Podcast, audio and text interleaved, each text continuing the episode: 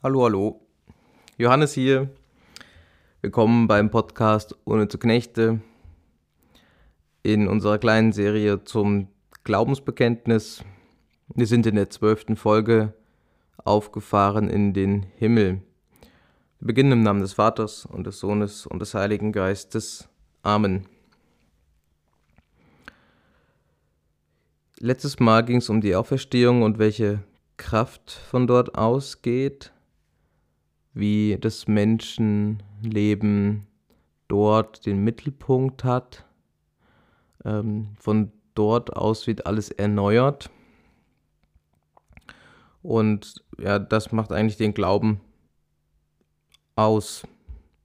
Deshalb glauben wir, um aufzuerstehen. Der nächste Schritt sozusagen ist dann die Himmelfahrt Christi. Es gibt im, im kirchlichen Jahreskreis ein eigenes Fest, Christi Himmelfahrt. Bei uns macht man ja so Flohprozessionen.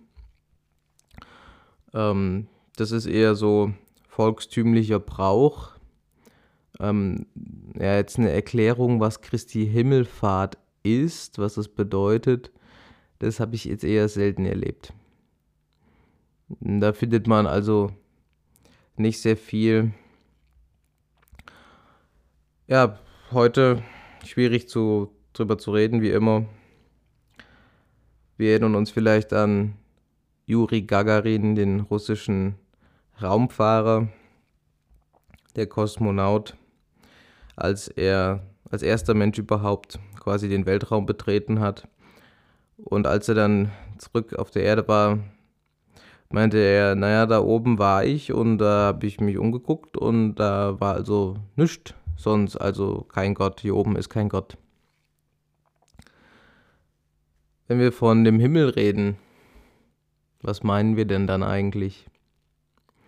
Also wenn Jesus aufgefahren ist in den Himmel, dann hat er nicht das gemacht, was Juri Gagarin gemacht hat, dann ist er nicht in so eine Weltraumkapsel gestiegen und dann ab in den Kosmos, ab in das in den äh, außerplanetarischen Raum in diesem Sinne, er hat keinen Weltraumaufzug ähm, benutzt. Und da oben ist er dann, nein, also der Himmel meint etwas völlig anderes. Im Englischen ist es schön unterscheidbar. Die haben nämlich zwei Wörter für Himmel. Das eine ist Sky und das ist das, was wir jetzt in diesem Sinne von, von dem blauen Himmel über uns reden. Und dann haben die ähm, im Englischen das Wort Heaven und das entspricht dem Himmel, von dem wir jetzt reden wollen. So dieser Himmel, der ist kein Teil unserer irdischen Welt. Und ja, früher hat man sich das schon so vorgestellt, dass es eben die Erde hier unten, den Himmel dort oben gibt. Es war nämlich unzugänglich. Also da war dieses Firmament oben, dort wo die Sterne kleben. Das war hm, ja unzugänglich, war völlig weit weg und so war es von sich aus ein, ein Symbol des, dessen, was unserem Zugriff ja, entzogen ist, was wir, worüber wir nicht rankommen, was ganz weit weg ist von uns. Und äh, da beginnt sozusagen der Himmel, das, worauf wir keinen Zugriff haben, das, was oberhalb von uns liegt. Und in der, in der ähm, Moderne hat sich dieser Zugriff des Menschen natürlich erweitert. Also diese, diese Erde ist größer geworden, wenn man so will. Also der Bereich, wo der Mensch hinkommt, ist deutlich größer geworden. Und dann ähm, meint man, dass man dann den Himmel erobert hätte und gesehen hat, ja gut, da gibt es halt nicht diesen Himmel im religiösen Sinne. Nee, das ist also nicht gemeint. Also der Himmel ist etwas, was dem Menschen entzogen ist und was dem Menschen auch entzogen bleibt. Und diese Identifikation zwischen dem, dem Weltraum und dem Himmel im religiösen Sinn, das ist also ähm, falsch, das ist nicht richtig und dagegen müssen wir uns wehren. Der Himmel bleibt entzogen, ganz egal, was der Mensch tut. Und das habe ich ja schon mal angedeutet, äh, als es um äh, die Öffnung des Paradieses ging. Also der, der Cherub steht nicht mehr dafür. Gott sei Lob, Ehr und Preis. Oder äh, bei der Taufe Jesu, ähm, dass der Himmel sich öffnete. Dass der Himmel sich öffnete. Das ist ein ganz äh, wesentlicher Punkt. Und äh, natürlich merkt man hier, dass der Himmel ähm, sich öffnen und schließen kann und damit gar nichts zu tun haben kann mit dem Himmel über uns in dem, dem Sinne. Also was, was früher von Natur aus ein Symbol war für äh, das, was uns entzogen ist, was fern von uns ist, wo wir nicht hinkommen können von uns heraus, das ist verschwunden. Also dieses Symbol ist verschwunden. Aber die Wirklichkeit, die das Symbol bezeichnet, die ist nicht verschwunden. Die bleibt bestehen. Und das ist quasi der Fehler, der heute passiert, ähm, dass man das, den, den, falschen Verweis setzt. Man bezieht sich auf etwas anderes. Man, man benutzt nicht den richtigen ähm, Hinweis. Ja, man, man nimmt die Begriffe und mischt die durcheinander. Wer, woher wissen wir von diesem Himmel denn eigentlich? Können wir da irgendwas dazu sagen? Also wir haben die über die Hölle geredet, die, die Unterwelt sozusagen, das Unterirdische, ähm, die, die Höllenfahrt Christi ist eine Fahrt nach unten in die Tiefe des Menschseins in, hinein in die geschöpflichen Untiefen und der Himmel ist quasi die geschöpfliche Höhe. Die geschöpfliche Höhe, also nicht die Unterwelt, sondern die Überwelt oder die Oberwelt vielleicht, so könnte man das sagen.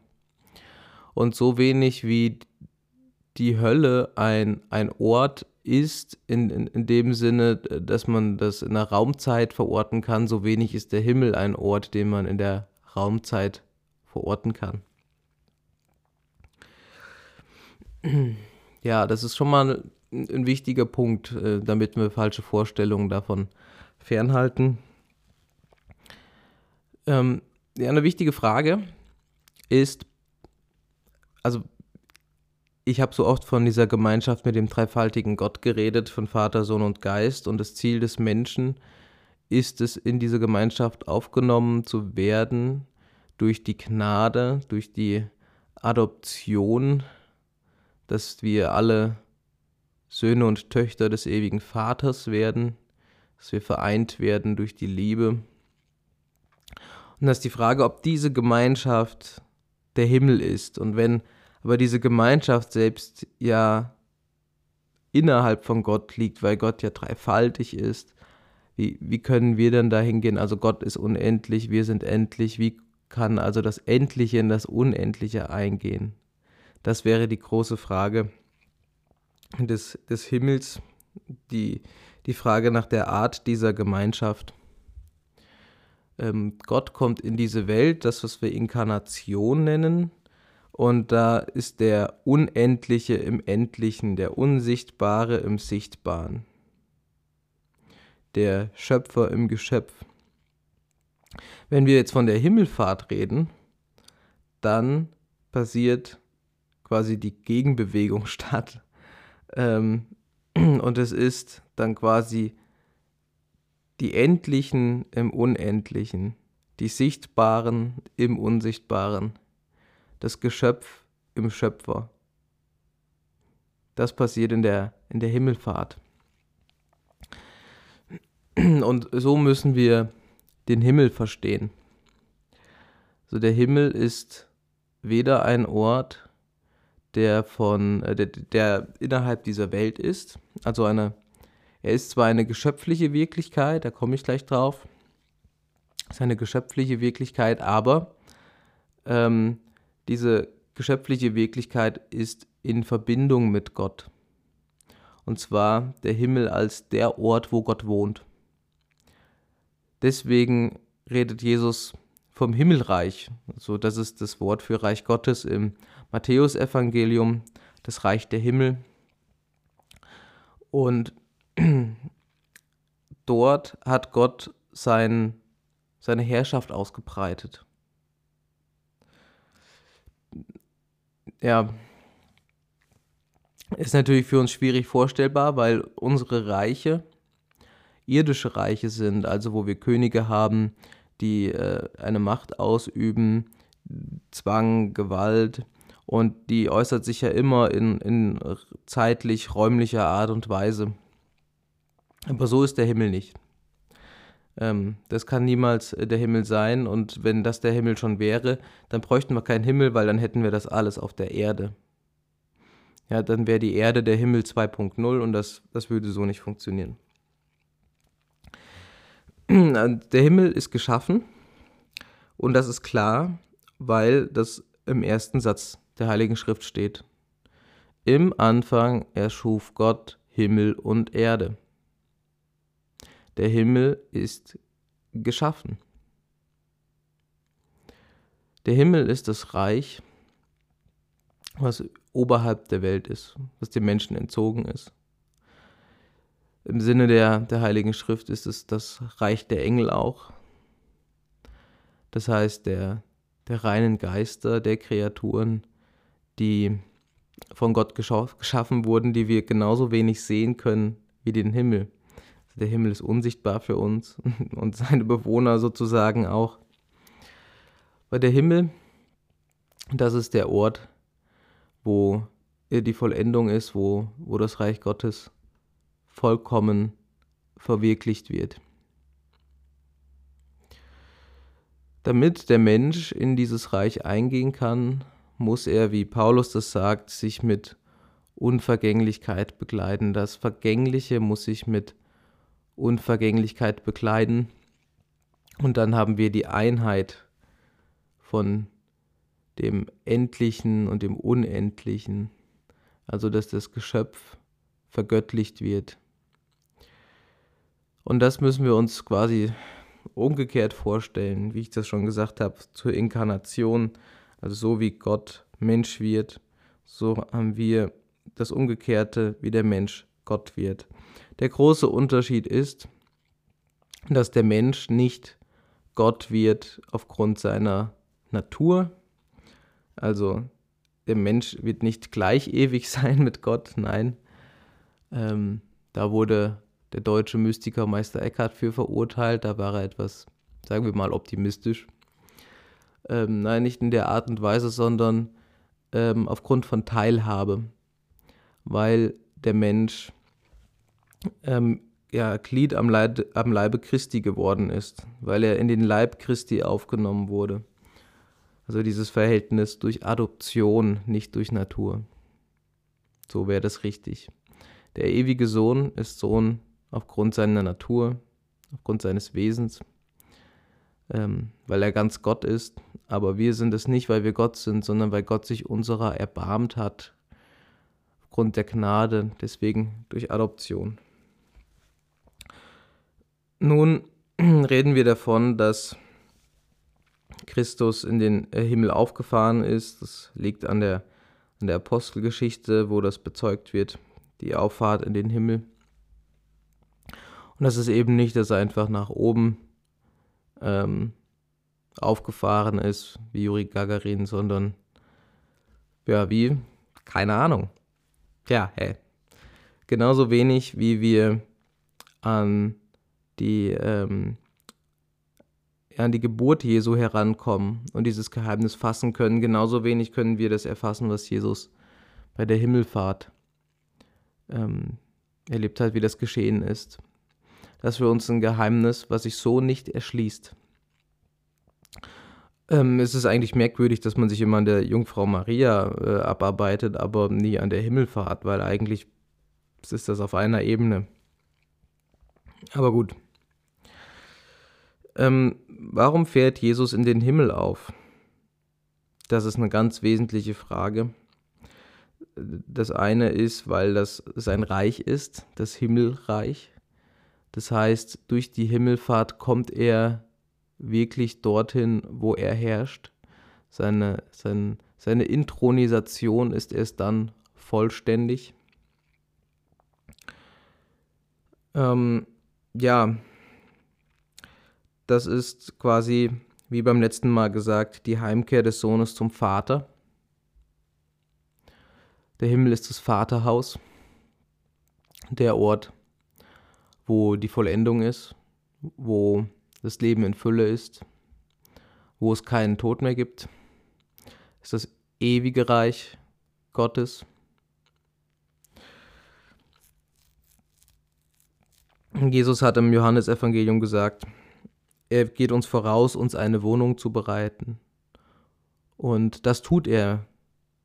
Deshalb ist er in den Himmel aufgefahren, um uns eine Wohnung zu bereiten. Er bereitet uns eine Wohnung. Also das ist ein Kennzeichen wieder, dass wir in diese Gemeinschaft mit ihm kommen.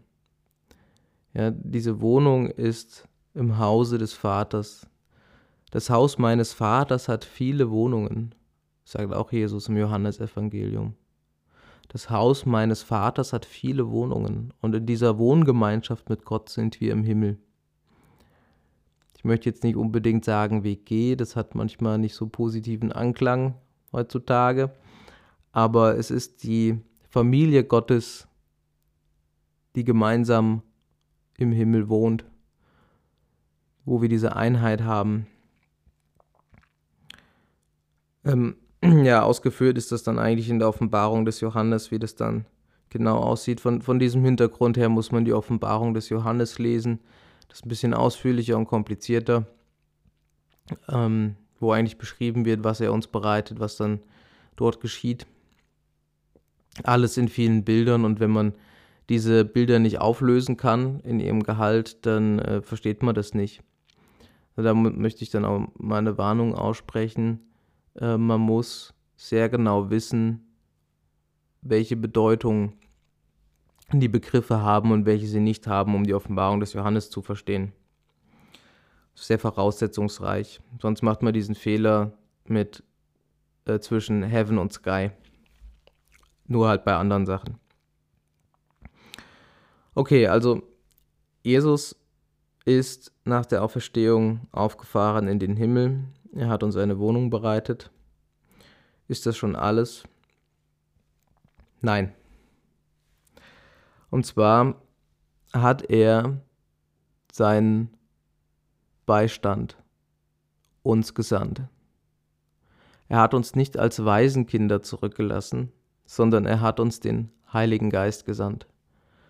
Das, was wir Pfingsten nennen, die Herab, der Herabstieg des Heiligen Geistes auf uns, der Heilige Geist, der auf uns ruht, der Heilige Geist, der unsere Herzen entzündet der Heilige Geist, der uns zu Söhnen und Töchtern Gottes macht, weshalb wir keine Waisenkinder sind, sondern wir sind wirklich Kinder des ewigen Vaters. Und es war die Voraussetzung, dass dieser Geist auf uns herabkommt, dass Christus vorher in den Himmel geht. Jetzt fragt man sich natürlich, warum.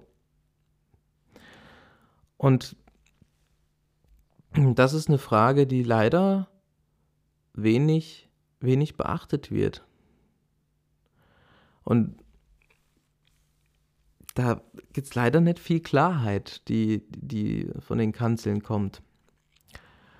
Und zwar hat es zu tun mit dem, was wir Sendung nennen.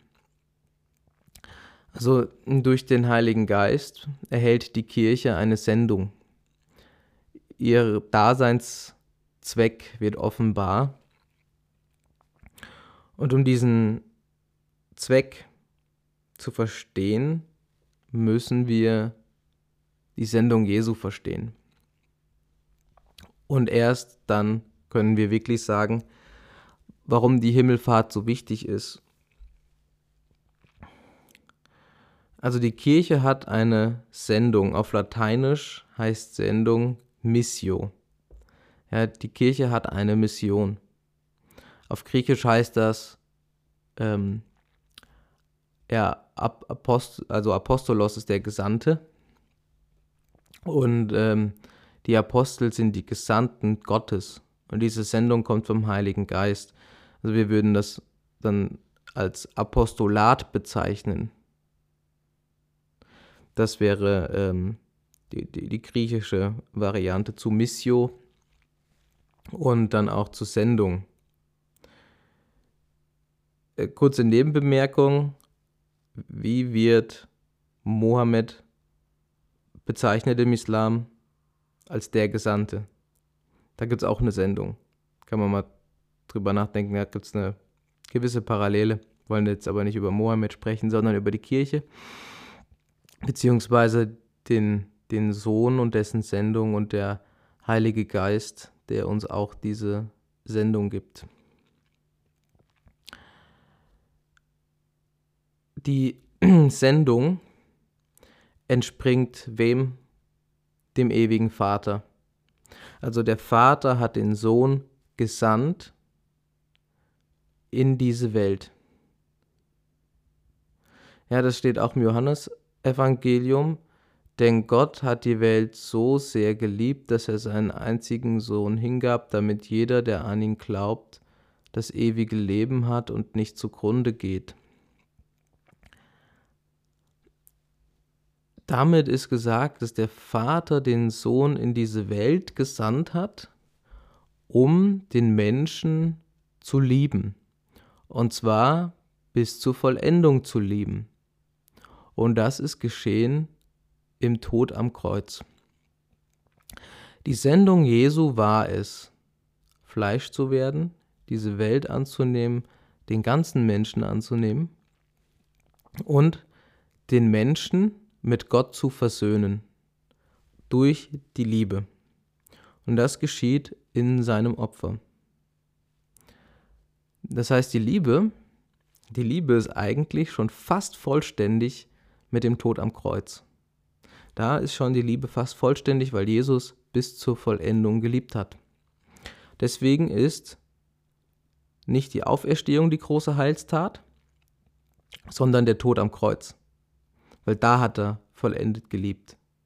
Die Auferstehung ist die Konsequenz davon, weil die Liebe und das Leben eins sind und deswegen hat der Tod keine Macht mehr. Also weil der Tod keine Macht hat, gibt es Auferstehung. Also die Auferstehung Jesu. Das war die Sendung Jesu, die Welt zu lieben, jeden Menschen zu lieben durch sein Opfer am Kreuz und so die Welt mit Gott zu versöhnen. Man könnte auch sagen, Himmel und Erde zu versöhnen. Das wäre relativ ähnlich. Und diese Sendung ist ähm, erst vollendet, wenn die Menschen dieses Opfer annehmen und selbst zu diesem Opfer werden. Oder anders gesagt, es gibt diesen einen Ursprung in Gott und dann gibt es die Antwort des Menschen als zweiten Ursprung. Die Sendung Christi ist der Ursprung in Gott, der zur Vollendung geführt wird im Menschen. Und die Sendung ist erst vollendet, wenn der Mensch antwortet, auch ursprünglich wird und auch in Vollendung Gott liebt. Dann ist die Sendung Christi erst vollendet. Der heilige Augustinus hat in äh, seinem Buch Die Confessiones am Anfang, gleich im ersten Abschnitt, gesagt, unruhig ist unser Herz, bis es ruht in dir. Unser Herz ist unruhig, bis es ruht in dir. Das heißt, der Mensch ist erst vollendet bei dieser Ruhe in Gott. Das ist diese Ruhe des Sabbats, die Ruhe des ewigen Tages, die Ruhe, die der Mensch hat, wenn er mit Christus dann zusammen im Himmel vereint ist. Diese Ruhe. Und das Ziel Gottes ist es, dem Menschen Ruhe zu verschaffen, den Menschen hineinzunehmen in diesen Himmel, den Menschen aufzunehmen in die Liebesgemeinschaft. An anderer Stelle in einem Psalmenkommentar sagt deshalb äh, Augustinus, Unruhig ist unser Herz, bis es ruht in dir. Unruhig ist dein Herz, bis wir ruhen in dir. Die Sehnsucht Gottes kommt erst zur Sättigung, wird erst gestillt, wenn wir in Gott sind.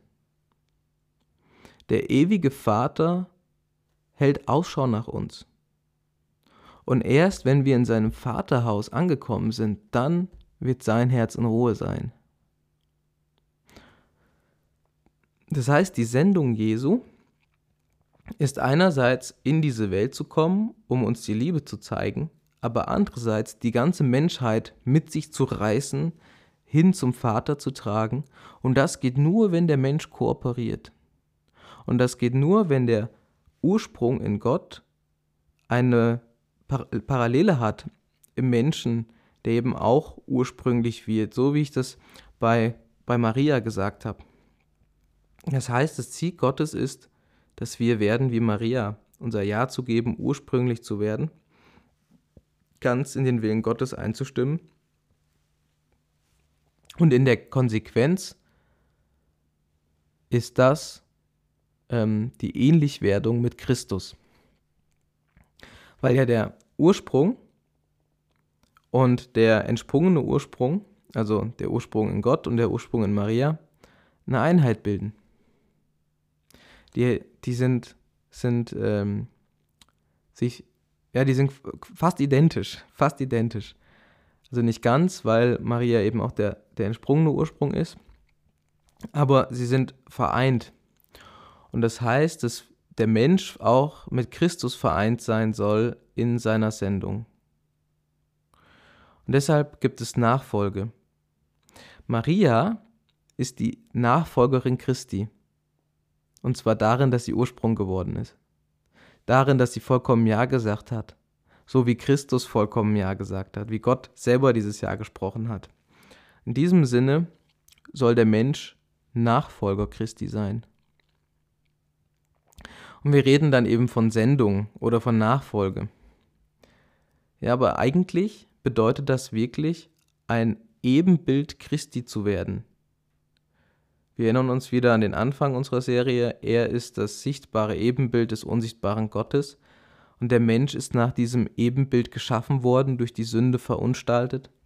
Und wenn die Gnade den Menschen erneuert und dieses Bild wieder im Menschen aufrichtet, dann wird der Mensch Christusförmig, er wird Christus ähnlicher. Und das ist, was die Nachfolge ausmacht, dieses Leben Jesu nachzuleben, ihm immer ähnlicher zu werden wie ich das beim heiligen Franziskus gesagt habe, ein zweiter Christus. So groß wird diese Ähnlichkeit mit Christus. Und das heißt, dass wir aus diesem Grund das Leben Jesu übrigens studieren, um ihm um immer ähnlicher zu werden. Deshalb lesen wir die Schriften des Neuen Testamentes, um ihn, ihm nachzufolgen. Das ist einzigartig. Das ist der ganz große Unterschied zum äh, Islam. Im Islam gibt es keine Nachfolge. Im Christentum gibt es diese Nachfolge. Wir kennen unser Ziel, wir wissen, ähm, ja, wie unsere Gestalt aussehen soll. Denn diese Gestalt hat Christus offenbart und Christus hat seine Sendung erfüllt und sie ist in dem Sinne abgeschlossen, dass er in den Himmel aufgef aufgefahren ist, aber er hat uns den Geist gesandt, damit wir an seiner Sendung teilhaben, damit wir ihm ähnlich werden, sein Leben nachleben und äh, unseren Teil erfüllen, ursprünglich zu werden und dann mit ihm in den Himmel aufzufahren. Das ist unsere Sendung. Und das geschieht auch, indem wir Leiden, Tod und Auferstehung Jesu annehmen.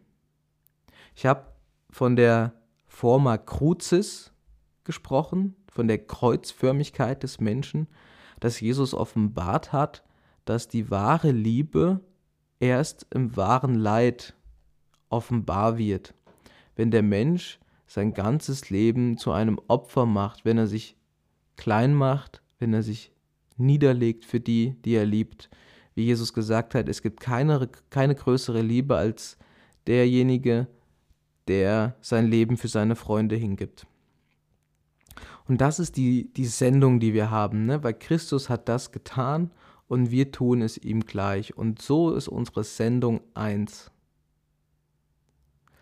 Damit unsere Sendung aber eins sein kann, und das ist jetzt der Grund, warum wir Christi Himmel feiern, ist, dass Christus uns Platz macht. Wir können Christus nur nachfolgen, weil er uns den Raum gegeben hat, nachzufolgen. Es ist eben nicht unsere eigene Sendung, sondern seine Sendung. Wir führen fort, was er getan hat. Wir haben keinen eigenen, selbstständigen Ursprung, sondern einen Ursprung in ihm. Und wenn er uns nicht diesen Raum gibt, in diese Ursprünglichkeit aufgenommen zu werden, fortzuführen, was er getan hat,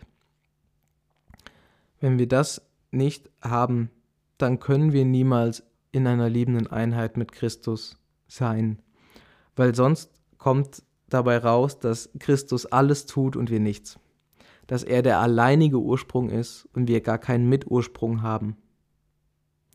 Also die Möglichkeit, dass der Mensch Anteil hat an dem Heilswerk Jesu, an der Erlösung, das geht nur, wenn er uns diese Möglichkeit gibt.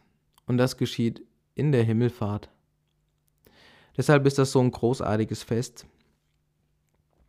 Das ist das Fest, wo wir ähm, Miterlöser werden, wo wir Mitgesandte äh, werden, wo wir Mitsöhne werden. Alles mit Christus zusammen, wo dieser zweite Ursprung, dieser Mitursprung wirklich wird. Und das geschieht durch die Gabe des Heiligen Geistes. An äh, Pfingsten dann, also Jesus fährt auf, der Heilige Geist fährt runter auf uns, denn er ist es, der in uns wirkt und der, der eben diese Verbindung aufrichtet des einen Ursprungs in Christus und des zweiten Ursprungs in uns. In dieser Einheit der Heilige Geist macht die Sendung Christi und unsere Sendung zu einer einzigen Sendung. Und so sind auch Himmel und Erde schon geeint. In, in, indem wir den Heiligen Geist haben, haben wir schon Anteil am Himmel, obwohl wir noch hier auf der Erde sind.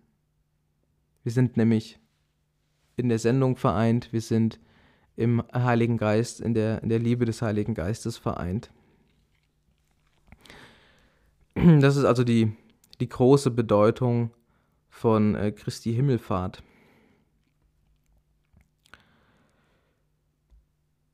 Nun gibt es da noch ein zweites Fest sozusagen, das feiern wir dann im August.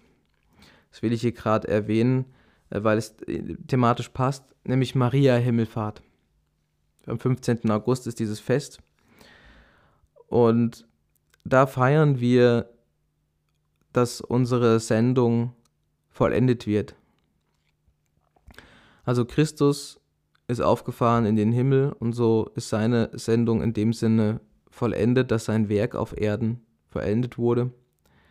Und an Maria Himmelfahrt feiern wir, dass unsere Sendung vollendet wird. Und das ist eben in Maria geschehen. Und da habe ich ja schon diesen Mitursprung geredet. Und wir feiern, dass dieser Mitursprung zur Vollendung geführt wird. Dass er, dass die Liebe, die zwischen diesen beiden Ursprüngen Christus und Maria, zwischen dem Schöpfer und dem Geschöpf, vollkommen vereint wird, vollkommene Gemeinschaft da ist. Und so gibt es das Fest Maria Himmelfahrt. Das äh, sagt nämlich genau das aus, die Vollendung dieser liebenden Einheit die Vollendung der Sendung. Das ist das, das Fest unserer Erlösung sozusagen.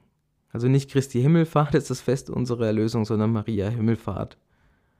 Deswegen müssen wir das dann wieder rausholen, dieses Fest. Ja, das ist eines der, der schönsten Feste des Jahres. Wir feiern unsere Erlösung, wir feiern unsere Sendung, wir feiern unsere Heimkehr in das Vaterhaus.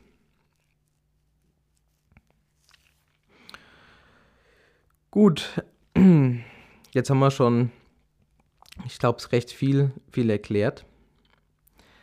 Ähm, die Himmelfahrt ist auch ein geistliches Bild. Und das möchte ich jetzt mal für die Praxis ein bisschen erläutern. Und zwar im Hochgebet der Kirche findet der, der ganze Glauben statt. Was der ganze Glaube bedeutet, das erfahren wir im Hochgebet. Da wird alles zusammengefasst in der Form des Gebetes. Und äh, im Hochgebet, in der Heiligen Messe, da ähm, ja, wird diese Sendung Christi deutlich, denn es ist ja Christus, der dieses Hochgebet betet, nicht, nicht ein Mensch betet das, äh, das wäre völlig äh, unnütz, sondern der ja, ewige Sohn leiht sich äh, einen Menschen, er nimmt einen Menschen in Dienst, den, den Priester, um durch den Priester dieses Hochgebet zu sprechen. Und so betet also der ewige Sohn im Hochgebet zum Vater. Ähm, das muss, mal, muss man mal ähm, bedenken, mal, mal innehalten. Das Hochgebet richtet sich an den ewigen Vater und Christus ist es, der spricht. Das heißt, indem der Sohn ähm, dieses Hochgebet spricht und äh, so ja, sich erneut hingibt im heiligen Opfer, wie wir sagen, im Opfer der Messe, wir sagen auch unblutiges Opfer dazu. So, ja, so ist dieses Geschehen von, zwei, von vor 2000 Jahren, Leiden, Tod, Christi, äh, gegenwärtig in dieser Zeit heute. Es ist ein, ein ewiges Geschehen, was da passiert ist. Es ist nicht ein Punkt in der Zeit, sondern ein überzeitliches Ereignis und in diesem Hochgebet haben wir Zugang zu diesem Ereignis, weil der Sohn sich dem Vater hingibt. Das ist ein dauerhaftes Geschehen, diese Hingabe. Und dadurch übt Christus seine ähm, Sendung aus. Ja, in diesem Hochgebet, Hochgebet wird die Schöpfung hineingenommen in den Himmel. Und die, das Hochgebet beginnt mit den Worten Sursum corda, Sursum corda, empor die Herzen. Im Deutschen sagen wir dann, erhebet die Herzen. Und dann heißt es, wir haben sie beim Herrn. Das heißt, dieses Hochgebet ist eine, ist eine Himmelfahrt. Ja, das Herz wird zum Vater erhoben. Wir haben hier diese, diese Himmelfahrt. Und das ist eigentlich die beste Definition von Gebet oder eine der besten Definitionen von Gebet.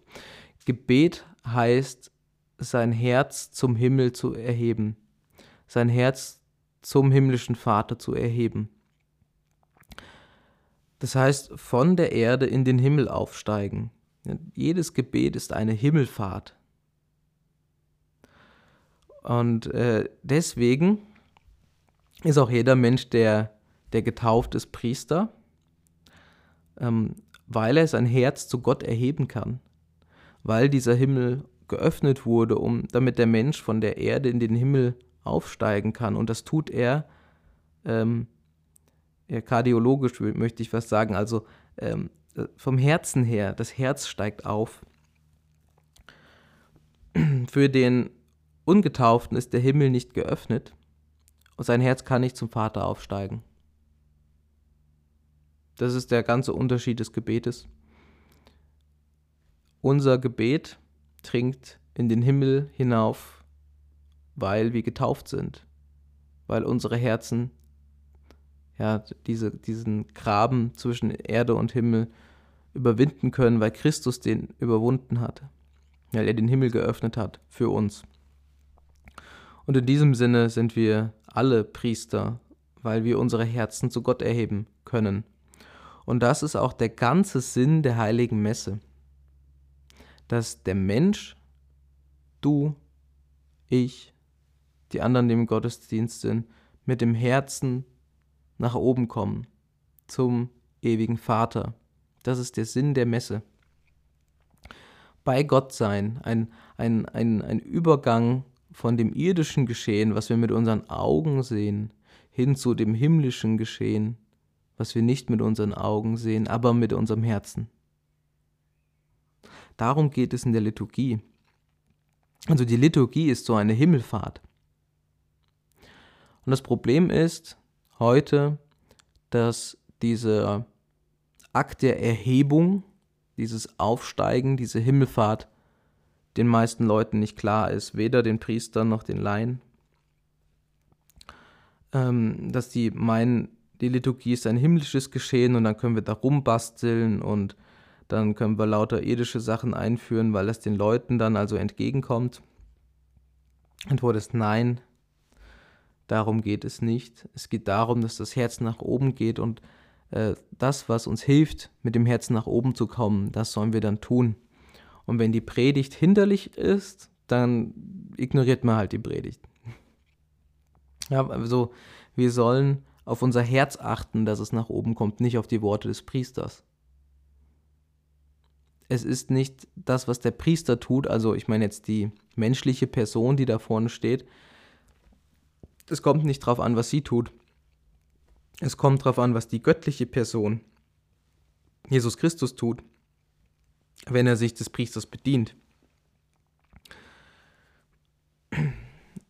So müssen wir an die Messe rangehen und so wird sie zu unserer persönlichen Himmelfahrt.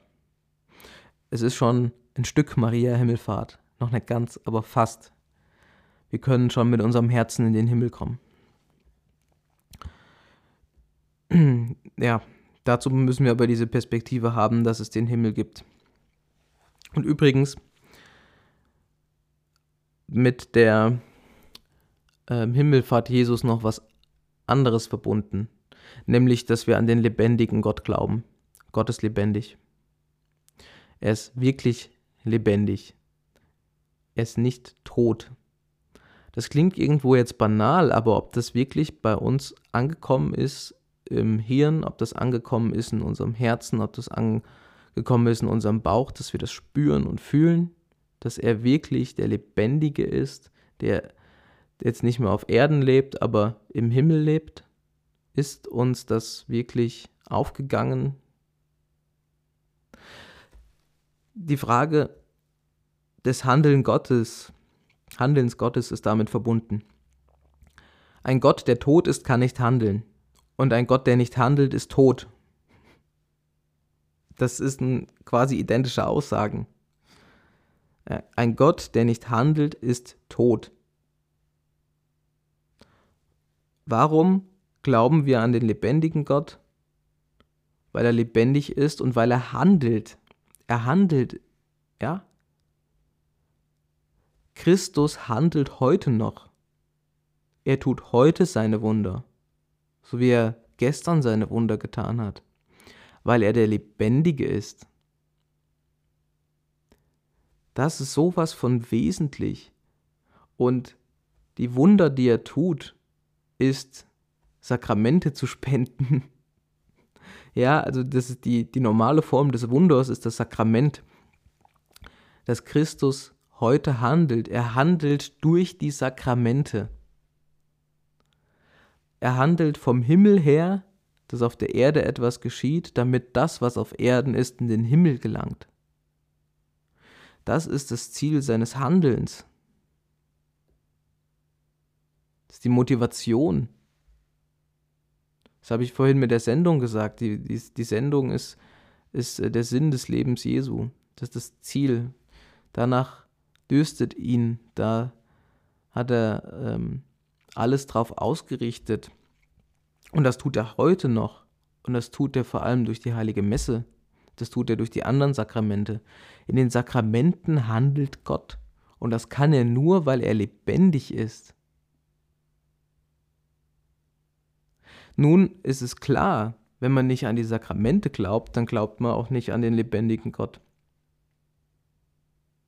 Praktische Dimension. Nochmal, wenn man nicht an die Sakramente glaubt, also nicht glaubt, dass Gott durch die Sakramente handelt, dann glaubt man auch nicht, dass Gott lebendig ist. Dann glaubt man nicht, dass Christus im Himmel lebt. Das ist ein ganz fundamentaler Punkt. Und dann braucht man diesen Gott auch nicht. Dann ist auch völlig egal, ob Jesus am Kreuz gestorben ist oder nicht. Wenn er sowieso nicht handelt, dieser Gott, ob er stirbt oder nicht, ist egal, weil in einem gewissen Sinn ist er schon immer tot. Da ist nie Leben drin. Erst wenn Gott handelt, können wir von dem lebendigen Gott reden. Erst dann macht es einen Unterschied. Erst dann hat es eine Bedeutung. Also Christus ist der Lebendige und er handelt heute noch und er tut das im Himmel, indem er Liturgie feiert und wir hier auf Erden durch das Priestertum erfahren diese Liturgie, nehmen an dieser Liturgie teil. Es ist diese irdische Wirklichkeit, die in die göttliche Wirklichkeit, die in die, die oberweltliche Wirklichkeit, in den, den Himmel erhoben wird. Christus feiert Liturgie. Der Himmel besteht aus Liturgie. Und hier unten findet ein Abbild dieser Liturgie statt, damit wir teilhaben an dieser Liturgie. Das ist auch der Grund, warum es nur ein einziges Opfer gibt, ein Opfer Christi. Dieses Opfer findet im Himmel statt. Dieses Opfer ist ein ewiges Opfer. Er hat ein Heiligtum aufgerichtet, was nicht von Menschenhand erbaut wurde, in dem Liturgie stattfindet. Letztlich ist dieses Heiligtum der Himmel, und da sich der Himmel und die Erde verbunden haben in der Menschwerdung, ist der Ort, also der Ort, wo diese Liturgie stattfindet, der Ort dieses Heiligtum, der Mensch. Das klingt jetzt merkwürdig, aber in diesem Sinne wird sogar Maria der Himmel genannt. Maria ist, ein, ist der Himmel. Das, das möchte ich erläutern, weil der Leib Christi der Ort ist. Christus selbst ist das Heiligtum und mit ihm verbunden auch sein Leib. Und das ist die Kirche. Und diese Kirche wird nicht aus Steinen erbaut, sondern aus lebendigen Steinen. die Kirche aus den Heiligen das Heiligtum, das Gott gebaut hat, ist die Kirche. Dort findet der wahre Gottesdienst statt und es ist ein lebendiger Bau. Und das ist die Gemeinschaft aller, die wie Maria sind, aller, die mit ursprünglich geworden sind, alle, die ihr Herz zu Gott erhoben haben, die auf das Ja Gottes geantwortet haben, mit ihrem Ja die in der Liebe des Heiligen Geistes vereint sind.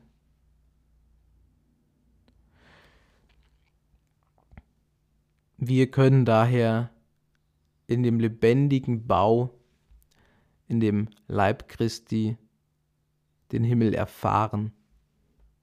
Wir können die Himmel durchschreiten, wie es im Hebräerbrief heißt. Wir können dadurch im irdischen, im sichtbaren zum unendlichen, zum ewigen, zum unsichtbaren aufsteigen. Also die Christi Himmelfahrt, die wir feiern, hat etwas auch mit dem Priestertum zu tun. Ich denke, das haben wir jetzt gesehen.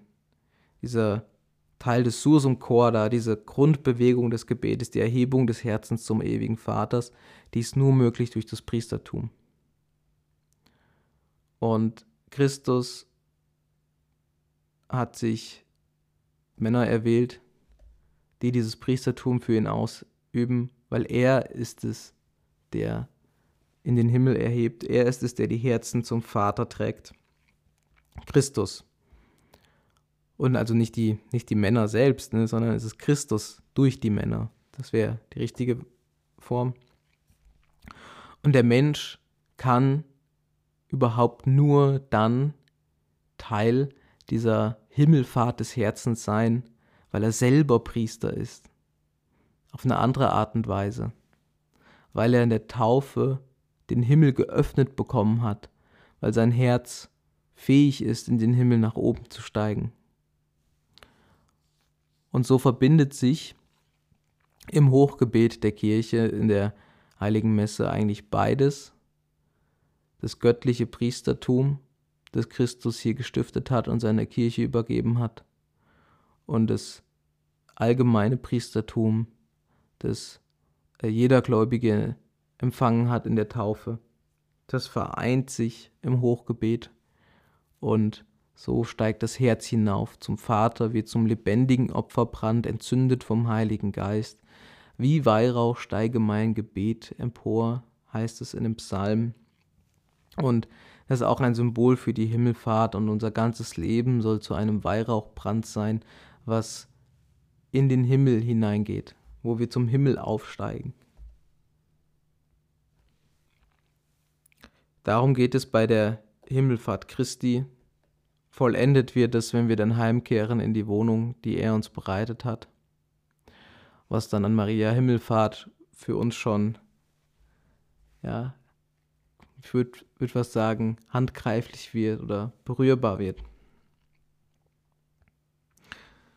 Werden wir Menschen, die den Himmel auffahren, die an der Sendung Christi teilhaben, die mit ursprünglich werden, die ihre, ihre Augen auf diesen Himmel richten, der nicht oben ist, in dem, in dem Sinne von Sky, sondern dem Himmel, der dem Wort Heaven entspricht, der ein Oben ist, ähm, nicht räumlich, nicht zeitlich, sondern in der Gegenwart Gottes, des allmächtigen, ewigen Vaters.